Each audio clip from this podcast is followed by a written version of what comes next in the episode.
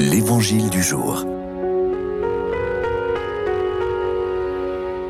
De l'Évangile de Jésus-Christ selon Saint Luc. En ce temps-là, Jésus disait à ses disciples, Moi, je vous le dis, faites-vous des amis avec l'argent malhonnête, afin que le jour où il ne sera plus là, ces amis vous accueillent dans les demeures éternelles. Celui qui est digne de confiance dans la moindre chose est digne de confiance aussi dans une grande. Celui qui est malhonnête dans la moindre chose est malhonnête aussi dans une grande. Si vous n'avez pas été digne de confiance pour l'argent malhonnête, qui vous confiera le bien véritable? Et si pour ce qui est à autrui vous n'avez pas été digne de confiance, ce qui vous revient, qui vous le donnera?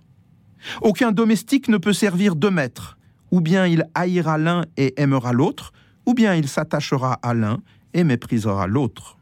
Vous ne pouvez pas servir à la fois Dieu et l'argent. Quand ils entendaient tout cela, les pharisiens, eux qui aimaient l'argent, tournaient Jésus en dérision. Il leur dit alors, Vous, vous êtes de ceux qui se font passer pour justes aux yeux des gens, mais Dieu connaît vos cœurs. En effet, ce qui est prestigieux pour les gens est une chose abominable aux yeux de Dieu. En ce samedi jour euh, consacré à la Vierge Marie, nous avons la suite de l'évangile d'hier, qui semble un petit renversement de ce qu'on aurait pu comprendre facilement. Oui, l'argent malhonnête, c'est-à-dire par sa nature, l'argent qui est divisible à l'infini, est diviseur à l'infini. Cet argent qui est le moyen d'échange de tous les biens du monde, il nous faut bien en user. Ça reste l'argent malhonnête, mais nous sommes dans ce monde où il existe. Et le Seigneur nous dit bien que il nous faut être digne de confiance.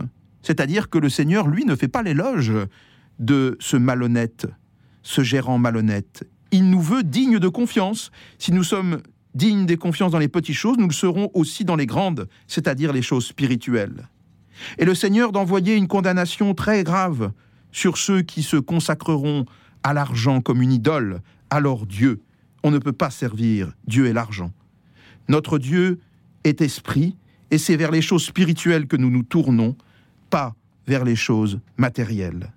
Demandons profondément d'être plongés par la Vierge Marie dans cette contemplation de l'Esprit, dans cette contemplation de la parole de Dieu qui nous engendre à la vraie vie.